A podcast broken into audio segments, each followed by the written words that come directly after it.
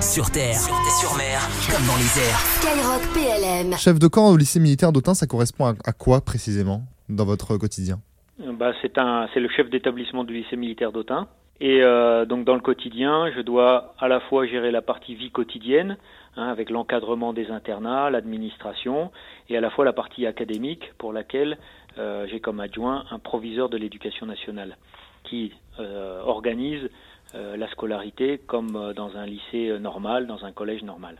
D'accord. Et justement, là, vous parlez de, co- de comme un collège normal, comme un lycée normal. Les élèves qui sont dans ce lycée militaire, ils viennent d'où? Qui, qui sont ces élèves? En priorité, ce sont des fils de militaires, euh, puisque normalement c'est pour euh, compenser la mobilité, euh, l'éloignement géographique, euh, voire des cas euh, sociaux difficiles ou familiaux, des orphelins, par exemple. Donc 70% de nos élèves sont des fils de militaires, euh, 15% sont également des fils de fonctionnaires, et 15% sont des boursiers dans le, dans le cadre du plan égalité des chances pour permettre à des jeunes défavorisés de bénéficier d'une scolarité de qualité. Le lycée militaire d'Autun et le lycée militaire en général, c'est une formation qui se complète à, une- à un lycée classique, qui la remplace?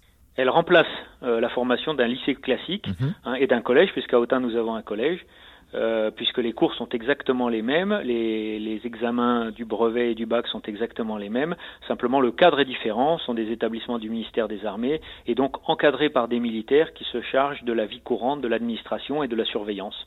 En termes, en termes de débouchés de débouchés professionnels ou du moins dans le cadre de- peut-être des études, je suppose que la grande majorité des élèves après se, euh, s'orientent vers des carrières plutôt dans les armées? Pas forcément, puisqu'on peut estimer que dans les lycées militaires, entre 20 et 30 de nos élèves de, de terminale se destinent après à une carrière militaire, Ah. mais 70 à 80% des autres soit rentrent directement dans la vie active, mais pour la plupart euh, rentrent euh, dans des études supérieures.